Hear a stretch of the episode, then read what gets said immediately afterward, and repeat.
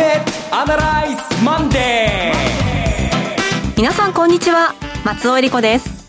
マーケットアナライズマンデーをお送りします。パーソナリティは金融ストラテジストの岡崎良介さん、えー、岡崎良介です、えー、土日はとても天気が悪くてそうですね。なんか滅入ったんですけど、はい、今日は東京は爽やかな朝で、はい、ちょっと明るい気分になってます。よろしくお願いします。はい。週を仕切り直して今週どうなるかというところをお話ししていきたいと思います、この番組はテレビ放送局の BS1212 で毎週土曜昼の1時から放送中のマーケットアナライズプラスのラジオ版です。海外マーケット東京株式市場の最新情報具体的な投資戦略など耳寄り情報満載でお届けしてまいります。なんか1月のビッグイベントが終わってしまったなという感じが。なんかあのちょっとしたこう祭りの後風で、はい、いつも土日っていうのは後片付けって言いますか1週間何があったのかっていうのはデータとか見ながらさっさっさっさっとこうやるんですけども先週に関して言うと、うん、ちょっとまだ消化不良のところがあって、でもう一つ言うとやっぱり何かあってんだろうなっていう何かあったんだろうなっていうとこまで言ってるんですけどもこれから何があったんですかって聞かれたといやちょっとまだってこう口が持っちゃうんですけど、はい、かあったような気がしません？なんかあったような気がする？うんっていうかみんなしてんじゃないかなと思うんですけれども、えー、まあ、それがなんかはっきりこれなんだな特にマーケットに対してはこういうことなんだろうなっていう確証みたいなのは持てないまま今週始まっちゃったかなっていうのが正直なところです。あそうですか。はい、でそのヒントのあたりだけでも、今日ちょっと伺えたらと思います。分かったところまで分析できるところまでお話したいと思います。はい。それでは番組を進めていきましょうこの番組は株三六五の豊トラスティ証券の提供でお送りします今週のストラテジーこのコーナーでは今週の展望についてお話しいただきます。はい。あの、先に結論を言った方がいいですよね。はい、えっ、ー、と、時間がなくなるといけないのと、日経平均株価は、今週に関して言うと、レンジの中で、うん、この高値で多少の波乱を持ちながらも、一週間、もうどんどん決算の日が近づいてますから、ええ、そういうのを、期待とか失望とかを、まあ、咀嚼しながら一週間はレンジの中で動くんじゃないかなっていう気がします。うん、ただ、あの、最初にも言いましたけども、先週のあのビッグイベントなんですね。はい、えテレビではこんな風に言ったと思います。やっとアメリカが地味だ、だけど基礎的な、真面目なって言いますか、コツコツとコロナ対策をしていくんだなと。やっと始まるんだな、みたいな話をしたと思うんですね。じゃあこの1年間何だったんだろうなっていうと、結局そういう基本的なことを忘れて、うん、まあ、ワクチンと、それから経済対策ということにアメリカっていうのは動いたんだろうな。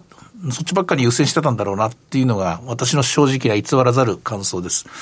我が国はというとそのアメリカの影響を受けますので、うん、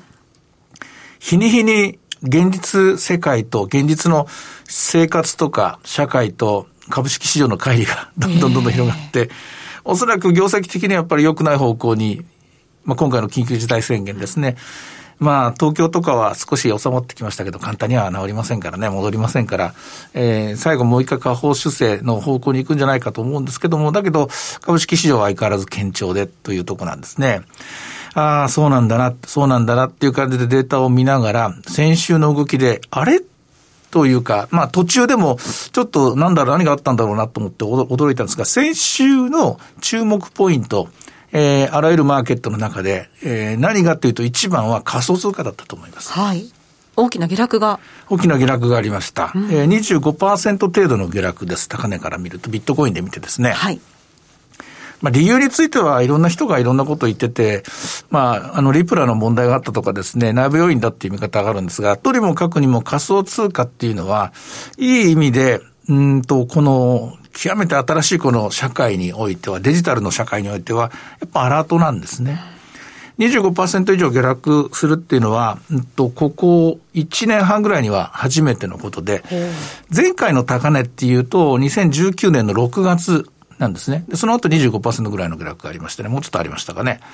で、その前はっていうと、あの、有名な2017年の年末からの、まあ、ものすごく下がったというやつですけどね、2回ぐらい大きな山があるんですね。それぞれアラートしてるものは、何だったかというと、直接的に株式市場に、あるいは景気に、とか、あるいは為替市場に、例えば何かを訴えてるという動きではないんです。うん、だけど、えー、含有してるっていうか、こう、眼蓄なるっていうんですかね。やっぱり仮想通貨っていうのは、まだ実態というものが定まらないだけに、で、その一方でデジタルの最先端を言ってるだけに、やっぱりいろんなメッセージがあると思うんですね。19年の6月のピークの後、起きた現象っていうのはもう皆さん忘れたかもしれませんが、アメリカの債券市場で長短金利が完全逆転したっていうところです。完全逆転して、19年の6月、7月、8月に、えー、このラジオのレコードでも残ってたらいいんですけども、景気後退の話ばっかりしてると思います。はい。で、その景気後退を止めるために、アメリカの、えー、FRB が29年の7月から金融緩和に進み、で、事なきを得る。まあ、それを得て、見て、見てですね、株式市場は、えー、復活を遂げていくという絵なんですが、まあ、しかし、しかし、あの、とにもかくにもあの時点から、例えばアメリカの金融セクターなんていうのは、これ、長短金利が逆転するとかなり打撃になりますからね。うん、まあそういう意味では、それなりのシグナルは出してると思います。はい。で、その前のピークの17年の12月頃っていうのは何があったかっていうと、もうみんな忘れたと思いますけども、トランプ大統領の減税が一応決まってというか、で、減税によって景気が良くなっていくんだっていう楽観ムードに包まれる中、翌年2018年の1月から、1月の末から突然ビックスショックなんていうのが。そうでしたね。あって、はい、で、それなりにマーケットに過剰な流動性というものが、本当に過剰に量的緩和の弊害みたいなものが初めて意識されたのがあそこだったと思います。はい。今回2020年の1、2021年の1月に、えー、この仮想通貨がちょっとしたですね、混乱を見せたことを、後になって、ああだったんだ、あれが最初の何か、うん、カナリアだったのかもしれないということにもなるかもしれません。えー、1回目のピークも2回目のピークもそうなんですけども、株式市場に直接的なですね、何か影響、これで株式市場の上昇トレンドが、えー、大こけにこけて2割も下がるんだっていうことには、そうは考えづらいんですけれども、しかし何か、やはり、この21年の1月に、えー、仮想通貨というカナリアが泣いたということは、くしくもこれ、バイデン大統領誕生の月に泣きましたから、やはりここから先今までと違う何かが始まるんだな、ということは考えなきゃいけない。と思うんですよ。はい。あの、前回、前々回のカナリアが泣いた後、うん、その、あとショックが起きた時までって、割と短期で来てますよね。大体2、3か月以内のとこですね。ええ、で、問題はその、まあ、カナリアが泣いていったカナリアがその何に驚いてるのか、なんですね。はい、毒ガスが出てるのか、えー、あるいは地震に驚いてるのか、何か爆発に驚いてるのか、それがよくわからないんですね。ただ、えー、一つ言えることは、あの、これはいい話なんですけども、アメリカの中小型株が、えー、昨年の9月からマーケットをリードしてます。はい。えー、先導してくれています。引っ張ってってくれてますね。これはこの番組でも再三再四紹介してますが、アメリカの景気回復局面においては、典型的なパターンということで、えー、めでたしめでたし型のシナリオなんですね。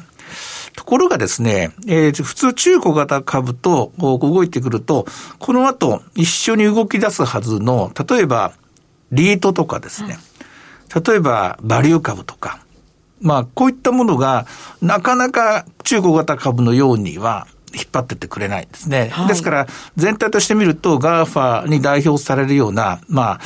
大型成長株って言いますかね、こちらにどうしてもスポットが当たったままになってます。これが今回のコロナ禍のマーケットの一つの特徴なんですが、しかしそれでも若干ですが、バリュー株が少しずつですが、相対的パフォーマンスで、えー、ちょっとずつそんな数パーセントなんですけどね、5%ぐらいですね、えー、昨年後半から優位になりつつあるんですね。となると、これ一つの仮説なんですけども、まあ、今回、えー、仮想通貨が、えー、泣いた、あの、カナリアが泣いた、アラートしてるの何かというと、やはりバイデン大統領誕生で、いいことに目を向けて、えー、景気対策に目を向けて株価は上がってるんですが、同時にやっぱり増税の話。はい。これテレビでも長浜さんが4つほどポイントを挙げてましたけども、あの時一番最後に挙げていた、えー、巨大企業への規制ですね。はい。独占問題であるとか、あるいは税金を抜けている、まあ、あの意味、網をですね、かいくぐって増殖してるというような、あの問題に、あるいは SEC のですね、トップが非常にコア表の方が決まったとか、こういうニュースなんですけど、この巨大企業に対する何かが行われる、ここ、割と早い時期に、数ヶ月の間に。でそれを、まあ、もし、えー、警戒して仮想通貨というカナリアが鳴いたとすれば、それはここまでずっとですね、一極集中してストロー現象のようにお金を吸い続けた。 GAFA のような、えー、大型成長株から資金が流出し、はい、で、割安株へ、あるいはリートとか、まあ、こちらの方、バリューがまだ定まらないんですが、本当に真面目にコロナ対策すればバリュー戻ってきますから、理屈は合うはずなんですよ、時間かけてもね。そうすると全体的にやっぱりマーケットはもうこれ以上、どんどんどんどん勢い持って動くんではなくて、中でお金が今まで、えー、一局に、一つのとこに固まってたお金が他のところへ流れていく、うん、そういう展開がここから始まっていくんじゃないかなというストーリーができます。少しこう構図が変わってきそうですね。構図が変わってくるんじゃないかなという、ただまあ、なると思いますという、その可能性については、うん、えー、株式のストラテジー、シナリオとしてはなかなかですね、まあ、これでいきましょうっていうふうにはいかないと思うんですが、恐る恐るそのシナリオの現実性みたいなものを考えた方がいい、そういう局面に入ってるのかもしれませんね。うんいや、こう、これだとこう言い切れないけれども、いろんな示唆が あるお話です、ね、でもこれまた、例えばコロナがまた猛威を振るってですね、はい、そんな現状復帰なんてまだまだ先だってことになると、やっぱり一極集中は続くっていうことになりますから、はい、コロナ次第になっちゃうので、そこが、まあ、悩むところなんですよ。ただ、ただもう一回繰り返しますけども、えー、仮想通貨が、というカナリアが泣いたこと、それが1月ということ、そしてアメリカがやっと1年遅れでコロナ対策を始めたということ、これを考えると、そろそろ我々はその持ってるポートフォリオの入れ替えといいますかね。えー、 GAFA 的なもののウェイトを下げていく、その計算といいますか、設計図みたいなものは書いておいた方がいいところかもしれませんね。わかりました。えさて、では今日の株365の動き見てみましょう。全体的には、まあ、小幅高ということで、えー、日経平均の方も、これ新しいあの、2021年のリセットというますが、次の限月のもので、はい、えー、お送りするんですけども、あの、3月で今走ってるものは終わって、次の限月が始まる、始ま始まりますからね、21年限月のものですけども、スタートが688円、高値が785円までありましてね、うん、えー、現在は745円、小じっかりというところです。でもあんま動いてないですね。はい。さて、いろいろ展望していただきました。今週末土曜日には午後1時から放送します。マーケットアナライズプラスもぜひご覧ください。また、Facebook でも随時分析レポートします。以上、今週のストラテジーでした。えさて、ではここでお知らせです。株365の豊かトラスティ証券より、鈴木和之さんがご出演される動画コンテンツの情報です。豊かトラスティ証券では、投資家の皆様の一助にと動画コンテンツの充実を図っています。岡崎良介さんやゲストを招いた動画など、充実のラインナップをタイムリーにお届けしています。1月は鈴木和之さんが2021年注目テーマと鈴数注目株についてお話しします。鈴木さんの動画コンテンツは1月中に公開予定です。ご覧になられたい方は、豊かトラスティ証券のウェブサイトから、投資情報の豊かマーケットを開き、ひろこのスペシャリストに聞くの鈴木さんのコンテンツをクリックしてください。またこちらは YouTube からも検索ご覧いただけます。アーカイブも充実していますので、岡崎さんのコンテンツなどもご覧の上、アンケートにもぜひお答えいただければと思います。さあ、今すぐ YouTube で豊かトラスティ証券を検索。以上、株365の豊かトラスティ証券から動画コンテンツの情報でした。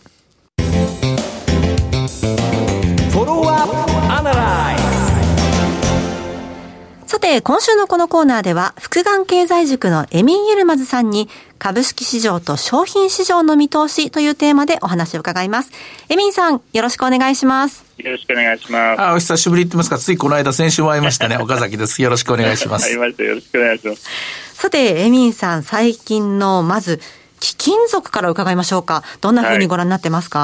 はい、まあ、あの、金から言いますとですね、はい、まあ、これはアメリカの10年国債のやっぱりあのの金利利回りにかなり敏感に今反応していて、はい、まあこれはあの10年国債のちょうど金利がですね、えー、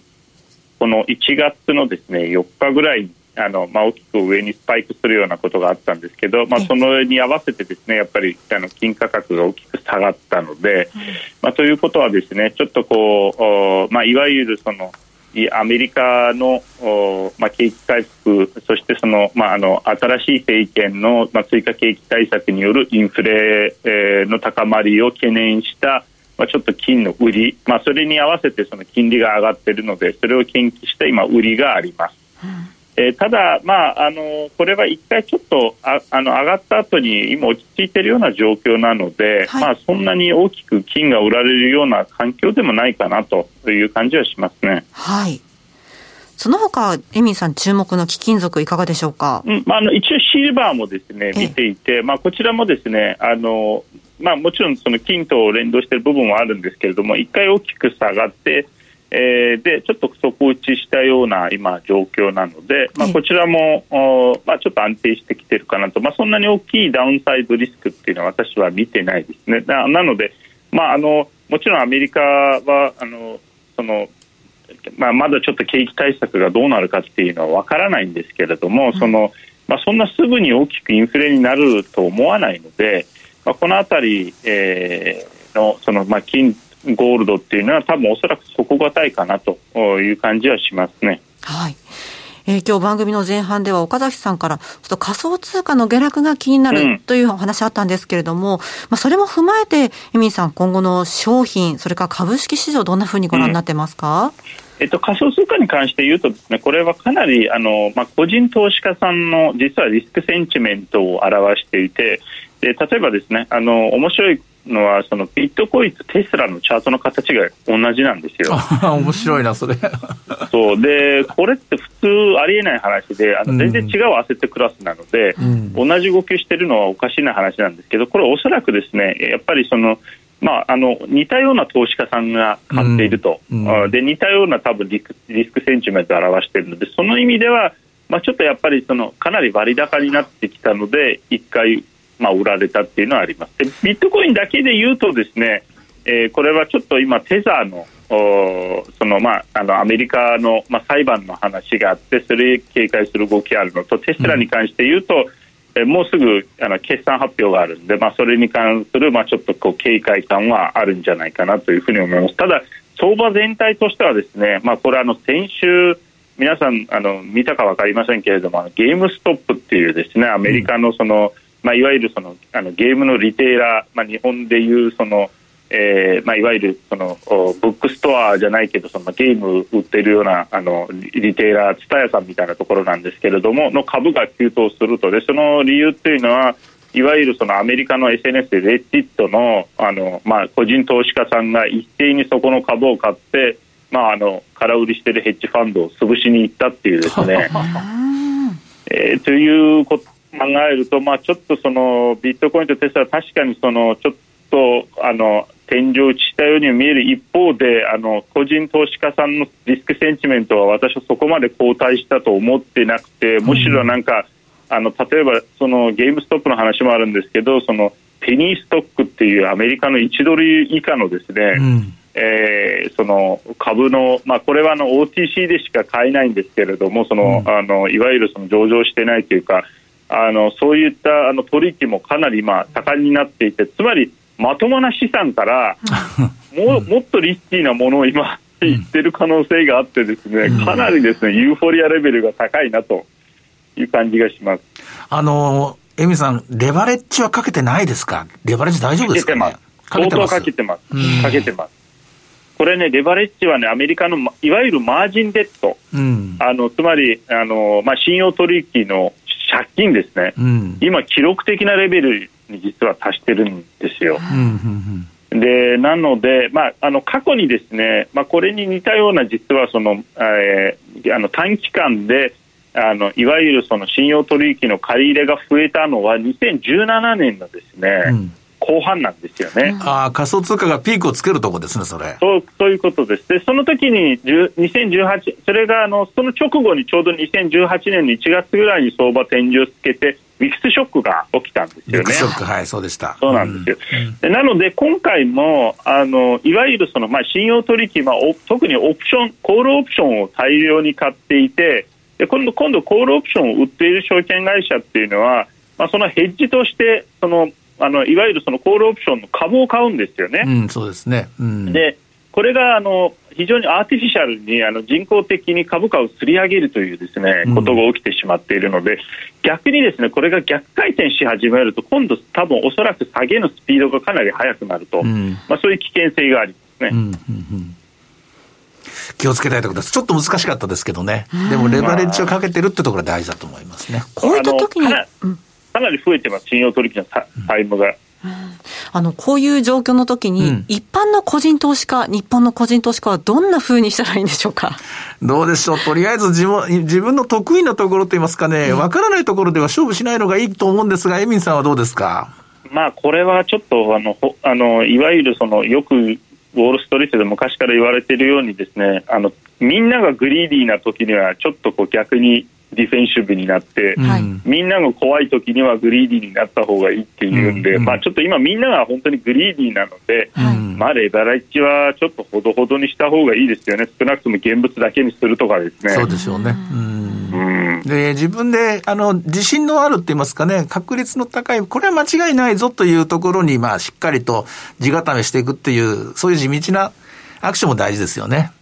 そうですね、うん、そうですね。今後当面の日本の株式市場についてはどんなふうにご覧になりますか？うん、まあ、日本の株式市場自体は、はい、あの私は基本的にはポジティブで見てるんですけどただ、まあ、いずれにしても日本も11月以降にあのこれ急騰したんでね株価は、はい、なので、まあ、ちょっとだからここ1、3月ぐらいに、まあ、調整があってもおかしくないと、まあ、あの日本の相場の格言でもあの節分天井彼岸底っていうですね言葉がありますけど、はい、去年はまさにそのぴったりでしたけど今年もちょっとそういう警戒はしてます。ああ節分天井、まもなくですね。なんといっても、コロナ禍の中の相場ですから。はい。ですから、それこそ、グリーディになるのも、控えめにほどほどにという、うそれでいいんじゃないかと私も思いますけどね。いや、おっしゃる通りですね。はい、まあ、あの、ある意味、あの、世の中まだまだですね、いろいろ大変な試練がありますから。はい。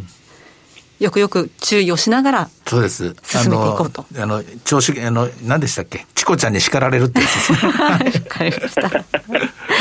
エミンさんありがとうございました。ありがとうございました。はい今週のこのコーナーでは、福眼経済塾のエミン・エルマズさんにお話を伺いました。